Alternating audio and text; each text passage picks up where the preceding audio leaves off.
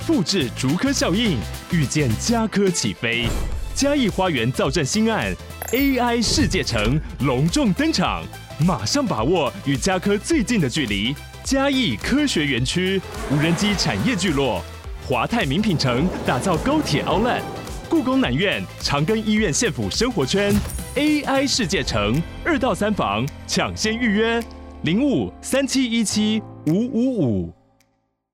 Hello，大家好，欢迎大家收听失婚妇女俏嗨嗨，我是美乐妮，没了你我俏嗨嗨。常常呢，我们会用一句话来形容一段关系，就是。爱丢卡惨死，意味着关系里面呢，有很多令人生气或是受不了的地方。可是我就爱了啊，所以两手一摊，好像对这个人也没有什么办法。那关系里面的无可奈何是可以改变的吗？沟通是只要讲出来就会好了吗？美乐你姐姐呢？最近收到一本书，叫做《越爱越痛》，我们的关系出了什么错？在看的时候，吼，完全一直把自己过去的关系角色自动带入一翻。翻开就看到欲罢不能，所以今天很荣幸呢，我们直接请到这本书的作者石立新心理师来到节目来跟我们分享一些相爱相杀的关系处理。我们欢迎立新心理师。美丽，Hello，大红呃听众朋友们，大家好。啊，你知道吗？因为那个要访问立新心理师，我就非常的开心，因为我从 收到书的那一刹那，他们出版社很厉害，就是把他的照片放在书腰。你知道，通常并不会特别把作者的脸放在书腰，真是不好意思。因为他就是个小鲜肉啊！Oh my god！今天终于看到本人了，我好开心啊！真是太害羞了，姐姐姐姐发花痴，好好，那我们要言归正传，我们请心理师来介绍一下。嗯，先介绍你自己好了。你大概职业了多久？然后你专注的领域是在什么地方？嗯，我觉得因为呃，智商我们常常需要比较花比较多时间做训练，所以包含大学研究所，嗯、我们毕业的时间也相对比较晚一点。嗯，加上我有出国读书一年，嗯，所以我其实实际上开始做呃正式的呃拿到执照之后做智商工作是大概四年多的时间。嗯，嗯，到现在四年多也够了。如果你整天都在处理这些事情的话，有时候心蛮累的。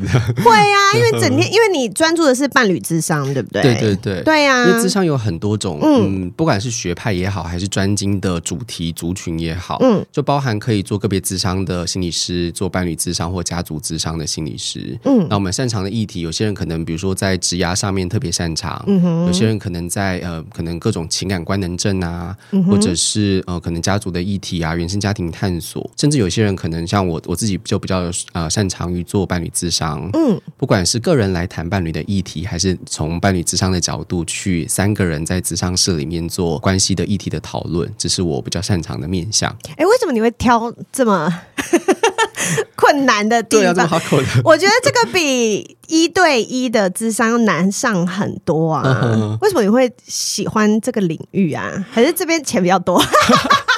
没有，其实我们就是按时间算呐、啊。嗯、那我我觉得对我个人而言，的确听到很多不管是前辈啊、老师们都会很好奇说，因为伴侣智商的确它是相对来说蛮困难的，嗯、比起个别智商，就我们一般做的。呃，分类大概是个别智商算是相对容易，嗯，那再来是家庭智商，家庭智商有亲子议题啊，成人亲子或者是妈妈带小朋友来，因为拒学，因为暴力或霸凌的事件，嗯、那相对伴侣智商来说，其实都比较好处理一些些，当然不是绝对的，嗯，可是伴侣智商因为彼此有很多情感的纠葛，对，然后常常在智商室里面就会有一种需要心理师来站边，要选边站，嗯，然后希望你可以听他诉苦啊，然后好像。你好不容易抓到一个人可以倾到各个十年下来的乐色，对，而且终于有人听得懂我说话了，对，就是我旁边那个永远都不懂，对，因为毕竟我们受过专业训练嘛，嗯、所以我们在那个抓讯息跟核心的关键相对来说比较快一些，也比较精准一点。嗯，那我觉得会开始做伴侣咨商，一部分是，哎，不要看心理是这样，就我们在做感情的自己感情的经营，也常常这样跌跌撞撞一路过来。OK，我也曾经因为感情的问题，就是。是一边走在路上，一边打电话给我的朋友，然后一边、uh. 一边聊一边哭啊。Uh uh. 所以，因为我觉得自身的经验，然后看到周边很多朋友对于感情议题想要。更进一步的，想要关系可以更好的，嗯、想要如何解决冲突的，嗯，我就发现其实还蛮多人在这个面向上面有需求。那我自己就觉得，对对啊，然后太难了，关系太难了。对，而且其实很多面向可以谈嘛，包含我们如何避免那么多的冲突，甚至有一些伴侣诶没有太多的冲突，可是彼此就不亲近。嗯嗯，就是我们要有更多的连接啊，靠近啊，我想要对你有多一点认识。可是另一半如果就是一个不太谈自己事情的人，你有时候很难了解他，超烦超烦。我觉得这种状况是每个人都会遇到的。对对对。那所以你是因为看到太多这样，你就决定自己跳下来？对，我想说好，那我 我来试试看，就学一下伴侣职场怎么做。嗯，因为我自己做个别职场，我有发现一个很有趣的现象。嗯哼，大家在个别职场谈，都大部分最后都会走向自我调试跟降低期待。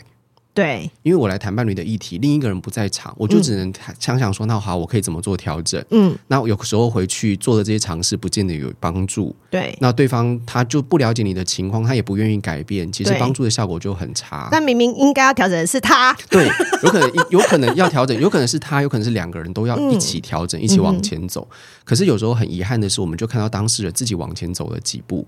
可是当他回头看，就发现这个人已经离我很远了。嗯，我对自己有多一点的认识，可是你好像都没有办法更了解我，你也没有办法了解自己，就在这个情绪上卡住，到底发生什么？嗯哼，那我就会发现说，伴侣智商其实比较有效的处理关系的议题。嗯，你另一半在场，你有没有意愿也投入一点的心力，嗯，去做调整？甚至你愿意打开耳朵嘛？最少最少，你打开耳朵去听听你另一半在讲什么啊？对对，所以这是我愿意走到伴侣智商很重要的原因。OK，所以虽然他比较挑战，但是他。他的成就感可能是比较大的吧，对对，对不对？嗯，嗯，好哟。那所以，因为刚刚就是立新有谈了他前面的一些心路历程，嗯，然后因为他出了这本书啊，你知道这本书它里面其实主要是你把关系用一个依附模式去做分类，对不对？嗯嗯、那因为你做了一个分类啊，我觉得就有点像在看星座书一样，就大家就会开始把自己然后带入到那个模式里面，就是开始看说，哦，我在这一段关系。里面我是哪个模式的人，然后我在这段关系里面我是另外一个模式的人，然后所以你开始就会去想说，对对对对对，就是这样，我都是这样，然后哦，原来对方是这样，所以我就觉得，之所以这本书我其实一打开我就咻咻咻咻咻咻超快把它看完，其中有一个原因就是因为你把每个人去做了一些分类，那我们跟听众介绍一下你是怎么样分类每个人的情感模式，嗯嗯，因为这个类别衣服的模式类别并不是我个人的理念跟。理论哈，它是从一九五几年代开始就有学者在做很长期的研究。嗯，那他最开始是在研究母婴关系，就他发现说，哎，小朋友在跟妈妈的相处，其实有很大的，除了这个孩子的先天气质之外，嗯，那个相处中会有很大的不同。嗯，有些孩子就相对比就比较好哄啊，或者是妈妈抱一抱，哎，喂个奶，其实他就没事了。嗯，可是为什么有一些小朋友在妈妈安慰，然后呃试着去哄他，可是他就越哭越大声，就高需求宝宝啊，对对，高需求高敏感的宝宝，嗯，然后有一些是小朋友，他可能没有太多的反应，可是他就会，你就会看到他在观察父母，嗯，然后他可能心里面有一些不舒服，可是他是不太会有反应的，嗯哼，怎么这么好，都不用弄，对对对，所以其实我我们就发现说，就是那个那个时代的学者心心理学家们就开始发现，诶，小朋友其实有一些先天上面的差别，跟不同的妈妈在带孩子，其实小朋友会出现不同的样貌，嗯，然后就开始整理出一些类型，然后这个类型慢慢。的后来的学者就把它延伸应用在伴侣关系上，嗯，就发现你小时候是什么类型，你长大差不多就是什么类型，嗯哼，嗯，就是基本上就是三岁定终身的概念哦。可大家不用这么的绝望，因为那个类型它某种程度是可以微调的。说他不要那么开始绝望，因为有人听到已经开始绝望，绝望说哦，那我的原生家庭，我的妈妈就开始怪父母，我就没，我我就我没办法啊，我生来就这样啊，对 对对，这就是没有解决问题，好不好？对对对，因为我我不希望这本书到最后带给大家是这种感觉，嗯。所以，呃，这个过程中是帮助我们去认识哦，原来我的原生家庭会带给我这份影响。嗯哼，那这样子的类型跟模式，其实有带到我在成年之后，嗯，跟我的伴侣相处。会形成某种习惯性的模式，OK，那，那个模式会有一个固定的特征跟固定的行为模式，嗯、所以在这本书的前面，对，美乐你提到的，我就先用了一个呃，算是测验，帮助大家去大概归类一下你是什么样子的。嗯嗯、对我还很认真的打勾勾，我想说我到底是哪一种，整个就是工具书。对啊，对对对，嗯，嗯好，那所以我们就来进入正题好了，因为里面最主要探讨的是两种依附模式嘛，对，一个就是追追追，一个就是逃逃逃，对对对。对不对？我等下我来看一下正式要怎么讲。焦虑依附跟逃避依附。哦，对了，焦虑依附跟逃避依附。然后，所以你你其实这个是要在讲说，当遇到问题的时候，可能双方一个是比较焦虑依附的人，他就会开始。字面上的意思就是他变得很焦虑嘛，嗯，嗯，他会开始去跟对方说：“你怎么了？发生什么事了？你现在在想什么？赶快告诉我。”对对对对对。然后逃避依附的人就是我不想讲。我觉得你问题要多，我要去冷静一下。嗯，然后你刚刚提到说，像这两种依附模式，它其实都是从小就开始慢慢形塑的。那是怎么样子的？从小被对待的方式的不同，会变成这两种模式的人？这个没有一定的对照，嗯、就是没有怎么样子的教养，一定会养出什么样类型的人。嗯，因为还包含你的人格特质，包含你跟其他人的互动。嗯，只能做一个大概的归类。因为我说很难对照，是因为比如说有一些很焦虑的妈妈，嗯、她有可能养出很焦虑的子女。嗯，可是也有可能这个很焦虑的妈妈，孩子在跟她相处就觉得我不想要负担这么多情绪，嗯，所以也就变得比较没有办法去承担父母的情绪，就变成比较逃避的样子。哦、OK OK，嗯嗯、所以这都是有可能的。嗯，那在这本书。里面用焦虑依附跟逃避依附这两个类型，是帮助大家去了解说，OK，我在冲突的模式，我有一个很本质的习惯，嗯，我就是想要追问到底，我就需要当场处理，嗯，我就是会很担心你那个不回应是发生什么事，嗯，然后很担心失去关系，会或或者你会把很多的重心跟注意力放在对方身上，嗯。嗯，那相对于另外一方就是逃避依附的人，比较容易在关系里面是怕冲突，嗯哼，然后怕提出来之后对方会不理解他，没有。用讲了也没有帮助。嗯，那过往的经验告诉他说，谈了只是你拿来另外一次攻击我，跟在在找我麻烦跟挑我毛病的另外一个例子而已。嗯嗯嗯。所以这个模式就会让他为了避免冲突，形成一个看起来在逃避面对冲突跟面对关系的角色。嗯哼嗯哼。然后你知道吗？因为我在看的时候啊，因为一开始你不是就会先帮大家分类，说你大概是哪一种模式的人。对。然后我就会开始去比照我过去的关系。嗯哼。然后我发现。我会有点错乱的地方是，我觉得在我过去的两段关系里面啊，我是不同的模式哎、欸。Uh, uh, 就比如说在婚姻里面，好了，我的之前的婚姻里面，前夫是一个控制狂嘛，嗯、所以他就会对我做很多很多很多很多的要求。所以我觉得在婚姻的关系里面，我是比较。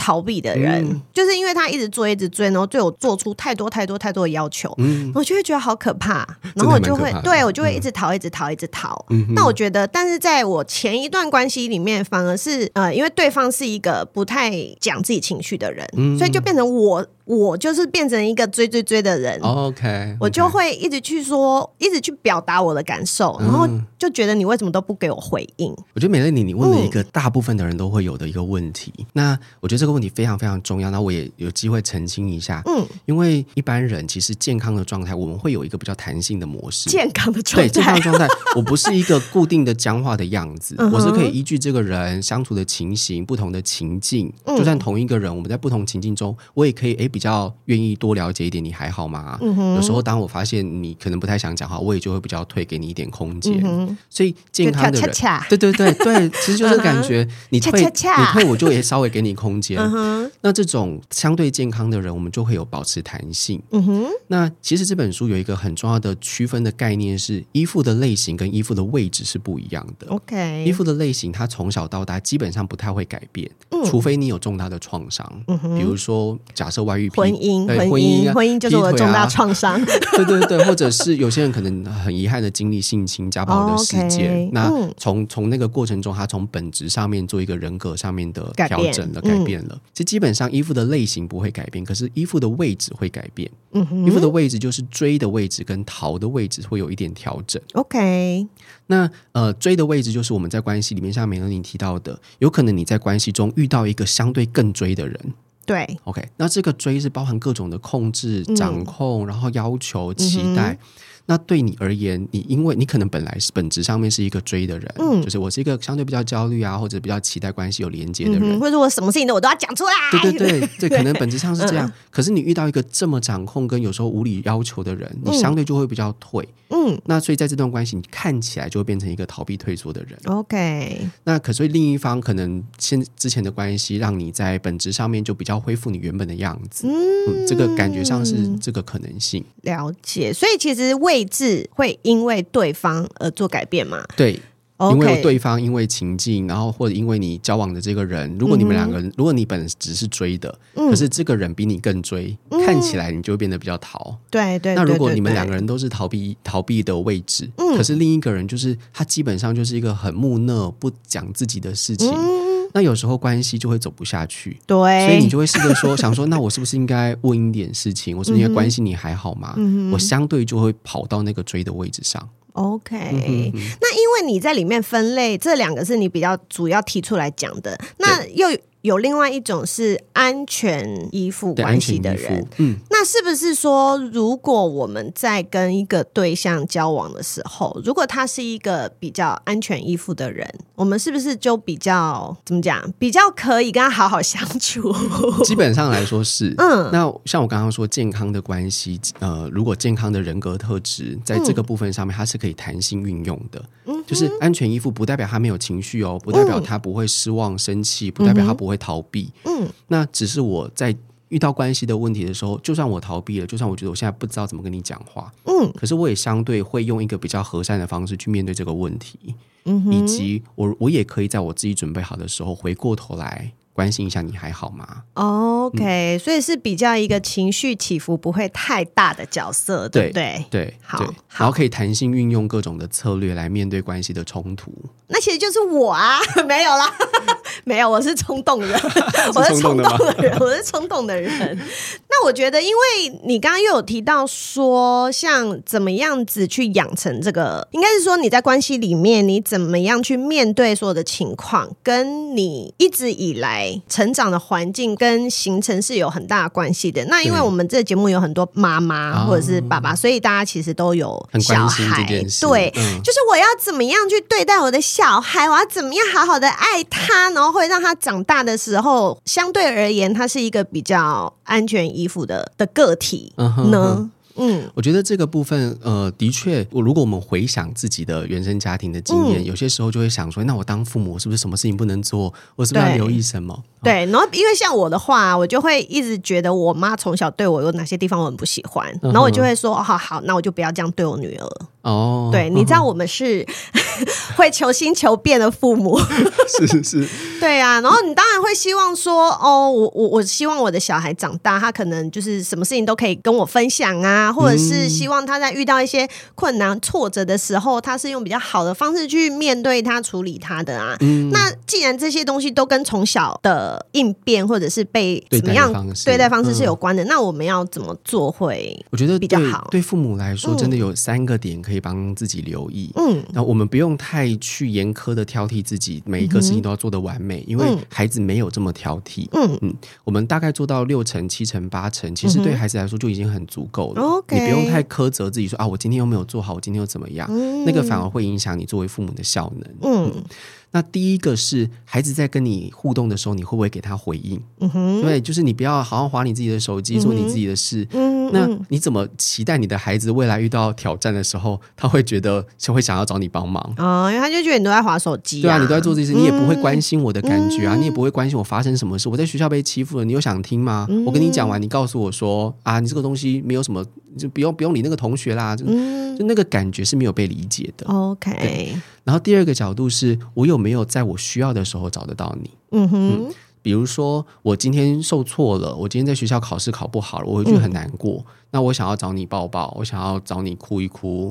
学校同学欺负我，嗯，可是比如说你就在忙工作，你也没时间陪他，或者你就告诉他说：“哎，妈妈在煮饭，你不要吵我，你去外面看电视。”嗯。就在我受挫、遇到危险、遇到挑战、不安全感的时候，我找不找得到你？嗯哼。然后第三个是我有没有感觉到你愿意花时间跟我相处？嗯。就哎，你周末会特别的想要安排时间给我？嗯。你会找带我出去公园走走？你会安排说，哎，那女儿啊、儿子啊，我们今天去哪个地方吃饭？嗯哼。我们去哪个地方走走？嗯。所以，我如果在关系里面可以扮演好这三个角色，嗯，你的孩子需要的时候找得到你，你会给他一些回应，嗯，然后你会在跟孩子相处的时候让他感觉到你是主动的、积极的想跟他相处跟互动，嗯，嗯，这些对孩子来说就非常重要跟有意义了。OK，嗯嗯，其实这三个就是同源同本，就是你是要很重视跟回应小孩子给你的需求啦。对对对对对。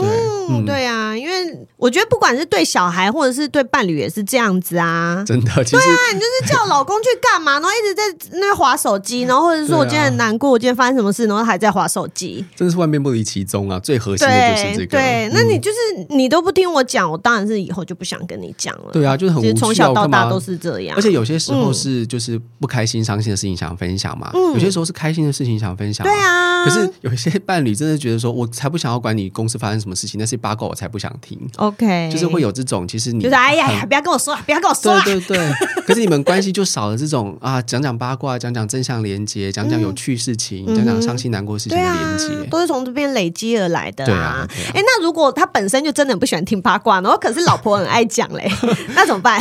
这个就是需要协商跟沟通，就是哎，我我为什么讲这件事情对我来讲重要？我知道你不喜欢听，可是我能不能在某一些情境下面啊，那我可以问问你今天想不想听吗？或者是我可不可以在一些情境里面不要讲太多，可是告诉你说啊，我今天遇到什么东西太好笑了，那你可以给我一点回应，这样就好。嗯，它并不是说一个全有全无的状态，而是我们能不能找到一个协调，对方去了解为什么你说这些事情，跟他分享这件事情对你来讲是有意义的。嗯嗯，那对方不想听，那个意义是什么？我有没有机会去了解？比如说，我不想听八卦，就是我觉得这件事情不关我们的事，我想多花一点时间聊聊我们两个人。啊，这样说不定你有另外一个讯息可以知道嘛？OK，那觉得嗯，so sweet。然后可是可是如果他的理由是哦，我就不想听你聊那个，因为我要打电动，就对，真的，真的，对，OK，所以其实就是你还是要知道说，到底对方在想些什么东西，对他比较重要。没有他想做这件事情，他不想做这件事情，他不想给你这个回应，他背后在想些什么，然后他的感受跟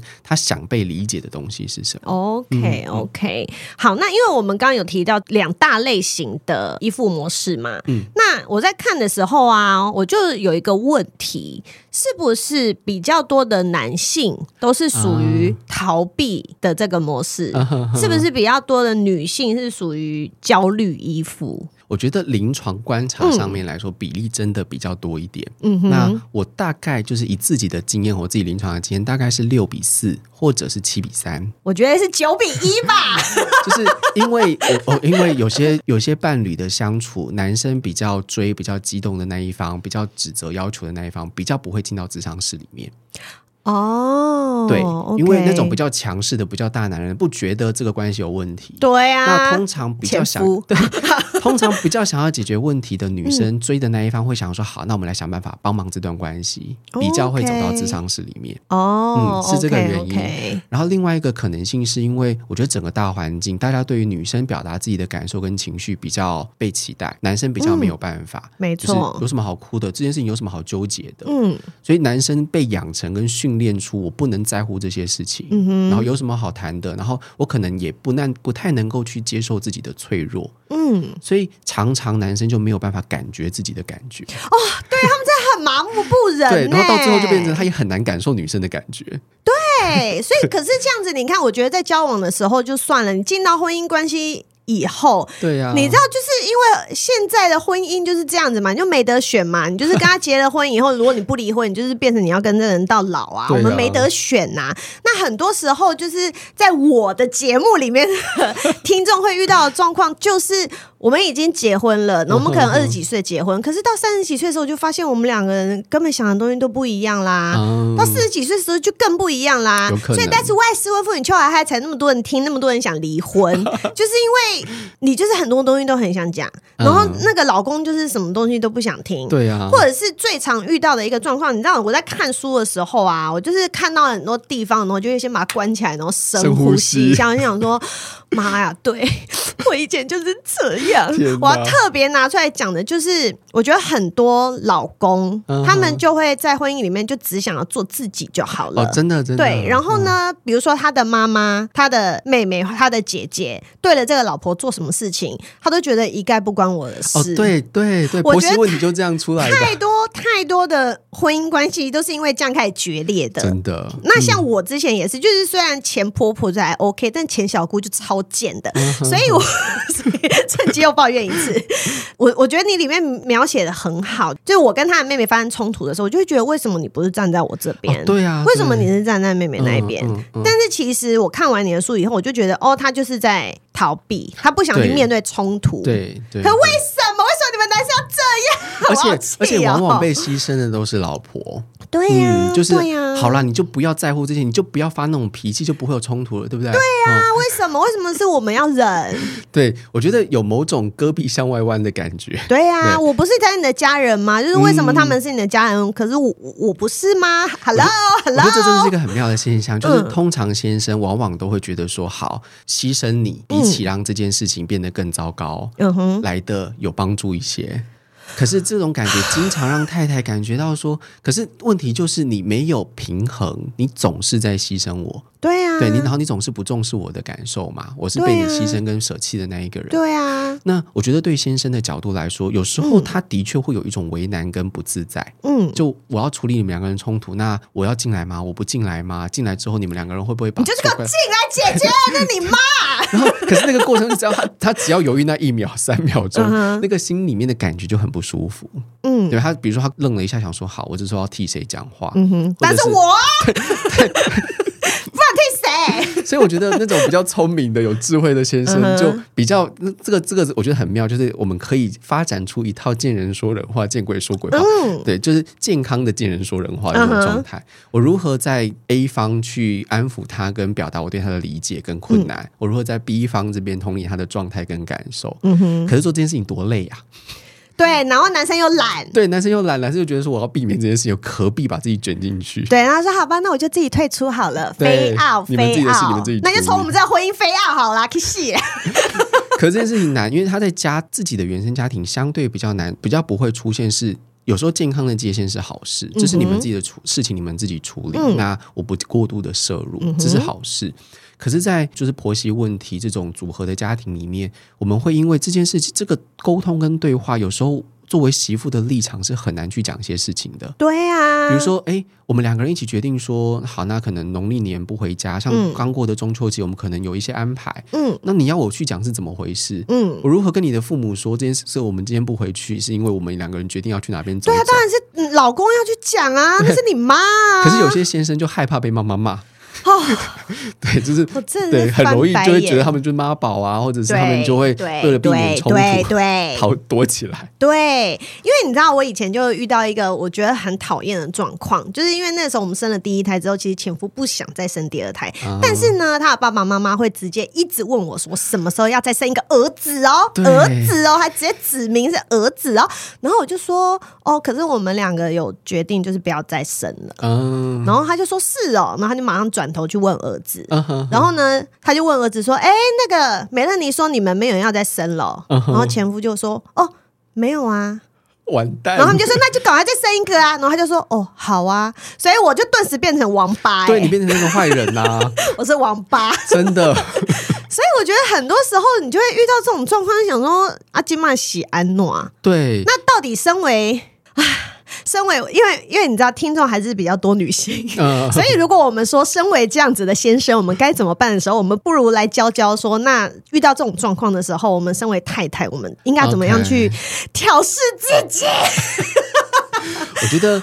这件事情发生，它绝对不会只有一次，嗯、然后绝对之前也有发生，未来还会再发生。嗯、那最关键的就是你如何在不是这种冲突的当下去跟你的先生谈谈，这种临阵脱逃的模式会如何破坏你们两个人的相处跟信任感。OK，这个东西，比如说，我也常常听到有些太太，这个不是一个案例，而是好好多人有类似的经验，嗯、就是先生在那种比较严格教养的家庭中长大，嗯、所以他觉得他的孩子需要在比较好的学习环境，啊、可能要读私要怎么样？嗯太太就觉得，因为太太是学校老师，然后、嗯哼哦、有一些学校老师的太太，有一些是有想要读，比他读了很多亲子教养的太太，嗯、就觉得公立学校就很好啦。对对对对对，何必这个样子？嗯、然后他们夫妻有一个共识是：好，那我们就做什么决定？比如说，他们就决定说：好，那女儿我们就试着送去公立学校看看情况怎么样。嗯、可是这个决定他们已经下了哦。嗯、然后到回去，像美乐你刚刚提到的经验，他们回去跟公公婆婆、跟先生的父母谈这件事，嗯、然后在同一个那种局促不安的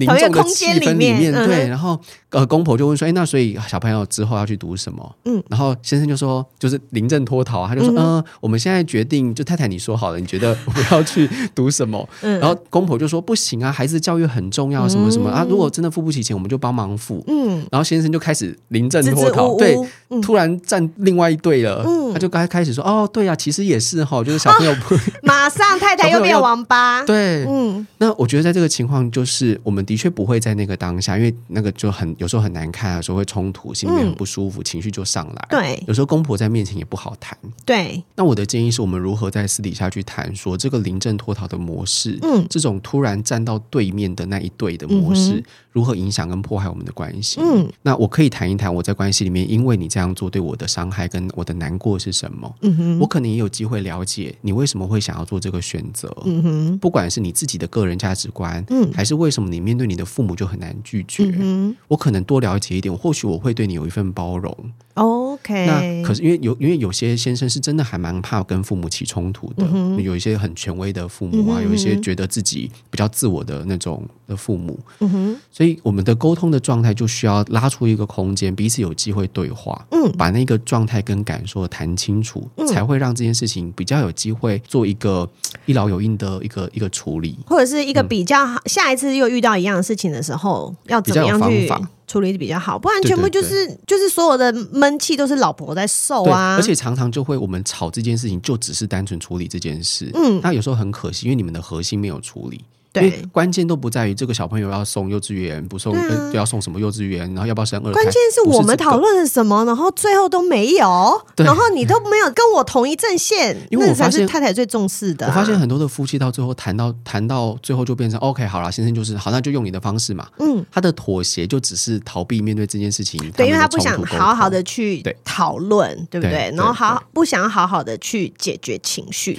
对，但因为。其实这本书的后半段有讲说，其实很多时候大家表面上面看到的情绪，跟真正心里面的情绪是两回事。对对对，所以我们如果有机会去看到我们内在真实的状态跟感受，嗯、比如说，呃，因为我其实是有点担心跟害怕发生冲突，嗯、而不是表面上那种看起来很不耐烦，想说你到底有完没完？为什么要因为这件事情吵成这个样子？嗯、可是他背后担心跟害怕冲突这种感受，如果有机会被你了解跟体会，嗯，嗯那我觉得这个。关系的包容跟沟通的可能性就会建立起来。嗯，我觉得有时候男生他就是会去懒得讲他心里面的想法，嗯，然后所以就会让太太很不爽。就如果对啊，就是如果像一样的情况，老公只要说啊，在我爸妈面前，我们就先顺着他们讲，然后实际上我们还是照着你说的做。对，其实这样就你就对啊，你可以让太太了解这件事情，嗯、其实太太就不会那么气嘛。嗯、可是有不然就告诉你说，哎，那我私下再跟我爸妈谈。对啊，然后反正表面上你就随便他们讲这样，嗯、可是因为我们生气的就是哈，怎么跟原来讲的不一样？对啊，那现在怎么又跟他们很错愕哎、欸？对啊，怎么又跟他们一张嘴了？嗯，那就是到到底是什么？而且有时候太太的角色就会变成很像外人。是啊，你们就同仇敌忾嘛？你们那一群人就是一直就好像我的意见一直不被采纳跟尊重。对，那很多事情不是单一事件，它一直累积下来就会发生问题。嗯，嗯嗯对，所以谈到的累积，像夫妻关系里面，就是。家事分工这种事情，其实也常常拿来变成最后关系决裂的稻草。真的，特别是现在大家都双薪哦，双薪家庭，啊，对啊。然后很多那种传统价值观，有些父母住在一起的哈，还会要求说：“嗯、哎呀，你比较不应该要多做一点吗？我儿子在外面工作这么辛苦，不啦不啦不啦的。”想啊，老娘是没有工作吗？真的，真的，奇怪了。我前阵子才在跟我朋友那个聊他们家的事情，他们两个人是双薪家庭，然后两个人都有在上班，然后女生的工作比较好，女生还有公司还有派公司机给她用这样子，然后那个婆婆呢就没事就会打给。打给我朋友，当然那个女生就说：“你呀、啊，要对老公好一点呐、啊！你看啊，你们那个他上班这么辛苦啊，上班都要开车开一个多小时才会到公司，什么你要什么多体恤他，多照顾他，多什么什么。”然后他就说：“哎妈。”我上班也是一个多小时的车程呢、欸，嗯、我没有比他近呢、欸。那个妈妈还说啊，可是你就有司机呀、啊。你想说啊，老娘有司机也是我工作能力好啊。对啊，你现在是怎么样？就是只有你们家小孩才才值得被疼。这妈妈很不识相哎。对呀，哎，你们这些老人不要再管小孩的事好不好？我们要这个鼓励一下我们现在的听众，就是以后不要再管小孩的事了，真的，不要成为这种父母。对，我觉得就是，我觉得夫妻关系里面好多好多好多这种很细。小的东西，然后就会让你累积很多很多的不爽。对。我们前面去提到说很多家里面的事情也是一样啊。嗯、你就是说什么牙膏从哪里挤，然后尿尿那个马桶盖要不要掀，对，然后或者是衣服要不要收，对，要不要折，对，要不要折，然后袜子回来要不要丢，然后其实你有的时候你们在吵架，你们只是在吵一件表面的事情，然后其实你后面就有点像冰山一角，你下面累积的情绪根本就是已经大到一个爆炸。对，我觉得那个表面上吵的事件，它都不，它都只是很表面的东西。嗯，我们解决这个事件，它其实就只是会换另外一个形式出现。嗯那这些事件我们如何去找到核心？这是智商在呃我们在做智商工作的时候，我们会帮当事人去探索看到的。嗯，比如说我为什么要去争论这些事？嗯，常常就是哎，为什么我讲这么多次？嗯，你明明都答应我，嗯，可是你为你为什么都做不到？嗯，所以你到底有没有记得我跟你谈好的事情？到底有没有重视我跟你说过的话？到底有没有啊？在智商室的时候，真的被问的那一方，他答得出来吗？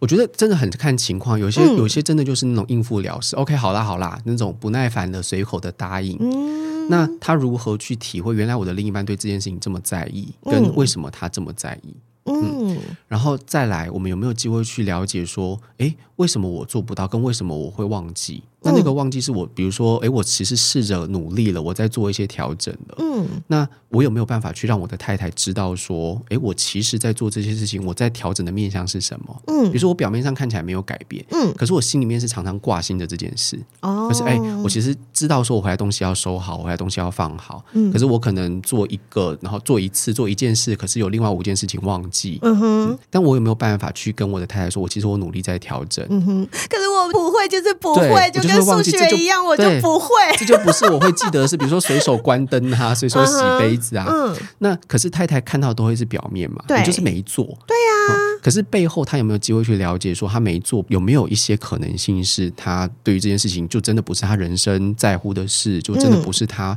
记得跟他觉得重要的事情。嗯哼。那如果是这个样子的话，先生能不能去分享？那我有没有什么情况可以调整？比如说，你可以提醒我，可是不要对我那么不耐烦跟生气。嗯、那这个提醒我，其实心里面会有愧疚感，跟我会意识到这是重要的，不代表我表面上看起来这么不在乎。嗯哼。所以太太如果有机会听到先生的一点这种回应，相对来说可能就会给予一些空间，那个空间就会比较出来一点点。对啦，气是会比较消，嗯、因为我们要看到的是你有在努力呀、啊。对对，我觉得有的时候你就是觉得好哦，我就是说什么也没有用，我说了你也不会做，而且这个就会延伸到各个面向，就是小事情的你不重视，嗯、到大事情，嗯，你也不在乎我，你也不在乎我，你也不爱我，你有没有尊重我的决定？比如说，哎，那我想要可能换个公司啊，嗯、或者是我希望小孩送到什么样子的学校，嗯、有没有补习啊？嗯、那小事情你我都觉得你不重视我了，嗯、大事情我就会更加深，我觉得你不重视我，跟不尊重我的意见的感觉，对，然后最后就会觉得我要你干嘛？嗯、对对 对啊，就是见微知著了，很多小事就会慢慢累积成。对啊，哎，我想请问一下，就是那些你说像伴侣或者是夫妻去找你的时候啊，嗯、呃，一定会有那种感情还算不错的。跟感情已经快走到尽头的，嗯、那在针对这两种状况的伴侣的时候，嗯，你会会有什么样不同的应对方式吗？嗯，嗯嗯。我觉得一定会。嗯，那因为我现在做的，我有一个发现是，大家越来越愿意做婚前的咨商。啊。那婚前咨商有两种，一种就是当然一样吵得很凶，到底要不要结婚这件事？啊、不结不要结，不要结，一律不要结。结婚以后吵更凶。对啊，就在这种情形，我们他们可能是想要来了解，但是你不会这样劝吧？不会这样劝，你就说你们可以去听一个节目叫《失婚妇女就嗨嗨》，所以给他们一个 推荐，看看书啊，听听节目，看会不会调整一下。那的确有一些伴侣来，就是因为一些小事情，他们想要了解说这个价值观如果不没有办法有一个共识，比如说我想要生小孩，可是你不想生，嗯哼，然后我们两个都觉得你们就去找别人，不要结婚了。对，然后或者是我们两个都可以不生小孩，可是我的父母觉得我们要生小孩，或者是呃 我们要结婚，可是因为宗教的议题，可能我我们家婚后才能有性行为，对对对，或者是我要什么用宗教仪式，婚礼要用什么样的仪式办，然后你你你们的那一方可能要用佛教仪式，我们这一方可能要用基督教的仪式，那该怎么办？所以这种情况相对来说，夫妻都是在一个伴侣。都是在一个状态还比较好的情况过来，嗯，那面对这些情况，我觉得我们要去调节情绪，嗯，跟去处理那种很激烈冲突的的时间就会少很多，相相对简单啦。对，因为他们还有感情，对，还有感情。然后那个感情基础在我们其实过程中就会是透过他们去了解，哎，为什么这件事情他们没办法呃透过自己的分享跟表达来去处理，嗯、卡在哪里？嗯，找到问题核心之后，我们就可以去调整他们的沟通模式，嗯、然后有机会去改变他们原本僵化的啊，或者是卡住的点。嗯。嗯可是，如果是吵得很激烈的，到底要不要结婚？然后你的妈妈怎么样？我的妈妈怎么样？过去你劈腿、外遇那么多次，嗯、你同你又在买春，你又怎么样？嗯、各种的婚姻已经走到关系的末端的时候，嗯、有些时候带着很多的怨怼、嗯、愤怒、嗯，跟不耐烦，对，在智商中，嗯，那我们要做的更多的工作，就会是调节情绪。我们需要，因为人在情绪很激动的时候，大脑认知功能是会受到影响的。嗯，然后大概就会只剩下三成左右，甚至有时候不到三成的功能。OK，所以我自己也是这样。对啊，我们你想想看，我们激动的时候，为什么很多人在路上怒路症啊？愤怒的时候，大家就会拿东西下去打人。对对，而且有时候很生气的时候，讲出来的话都很可怕。对，就是其实不是那个意思，失控。然后，但是没有，我现场就是要把你压过去，所以我就是要讲出那些话。吵架就要吵赢啊，我就是要骂赢你啊。嗯。所以我们在这种情境之下，我们要花很大的力气去调节他们的情绪。嗯，那怎么调节呢？我们要去分享我们对个案当事人的理解。OK，所以你就要一直理解这两个人，是不是？对，就是想像那个萝卜蹲，我要跳两边，对不对？我要都有办法去理解。有时候伴侣之商难就难在这边。对啊，就说心理师，你说谁说的对？对对，你看你看，老师老师也这样想，你看你就知道你做错事情哈，你很容易就会被拉进这个冲突的角我没有，我没有，我刚刚不是这样讲哦。OK，所以我们过程中需要透过转换去贴近跟理解他为什么这样想。嗯，那帮助他去感觉到有一个人是懂他的，有一个人在这个地方想帮他忙。嗯哼，那我也他也会从我对另一个人的反应里面去听到啊，原来他背后的声音可能是这个。嗯。嗯所以我会做很多的翻译，很多的调节，很多的重新去诠释他们讲这句话背后到底是什么意思。嗯哼，他那种很激动、愤怒、很酸溜溜的话，背后可能是一种担心失去关系，嗯、可能是一种孤长期的孤单，所以他必须要这种方式让对方看到他。嗯，所以我们有机会去看到这个面相，才有机会往后做。嗯，所以冲突比较激烈的。夫妻或伴侣，我们最先要做就是调节情绪，让他知道我们懂他，建立关系。Okay. 通常调节情绪要花多少次啊？呃，我觉得二十次，我觉得大概三到五次。但这个东西并不是说我们这样就结束了，对啊，因为过程中谈到某个议题还是会吵起来，这是很正常的。一定的，一定的。而且我觉得好难哦，嗯、成功几率高吗？嗯、就是如果是呃感情已经走到最后，然后互相有很多怨怼的再去找你，嗯，然后最后他们真的。有办法和好 的这种几率高吗？我没有统计数字啊，哈，一定很低啊。我自己我自己的感觉是，呃，的确关系的问题真的处理起来宜早不宜迟。对啊，我们早一点面对，早一点处理，不包含说你如果面对外遇的事件，嗯，那我们及早来处理，不要说，哎，我已经开始很纠结，而且我在各种地方我在惩罚你了，嗯，或者是我已经做了很多事情想要弥补，可是发现没有用，我也心灰意冷，觉得。对你的那种追踪啊，看讯息很不耐烦。嗯，嗯，我觉得到到这种程度要去挽救一段婚姻，当然就会比较困难。嗯嗯嗯。可是，一般来说，我们在智商里面，有些时候我们会调整，比如说帮助他们互相理解。那这个关系，不管是外遇也好，重大冲突事件也好，或者是常年的感情问题，嗯，其实是有三到五成机会是可以往复合的状态，往修复关系的状态。竟然这么高！尽管冲突是这个样子，因为我们在里面会扮演一些翻译的角色，让他们重新理解对方。你好累啊！对，真是超耗能量的耶。对啊，超级耗能量的。我常常有有时候智商结束，那如果那天晚上接了一对比较困难的伴侣，嗯，我就骑车回去的路上，我就会等红绿灯的时候，我就把我的手放在龙头，靠在龙头上面休息。而且太累了，我今天精气神都被他们吸光了。对对对，有时候真的还蛮辛苦的。但我觉得。会让我还有，其实还有一点动力跟成就感，是因为的确在那三到五成，嗯、然后我们可以看到一段伴侣在原本的那种冲突模式啊，嗯、对对方的怨怼，到开始理解、表达自己的感受。嗯、有时候我会在智商中跟他们一起眼眶红，哦，就谈到啊，原来我会这么激动，其实我背后我真的好害怕失去你。哦，然后我会这么紧迫盯人，是因为我没有办法再忍，再受一次这样的伤害。嗯哼，我没有办法再当一次傻子。OK，就这种情形是，他如果有机会去表达，另一方可以体会跟感受，我对他的伤害原来这么大。嗯。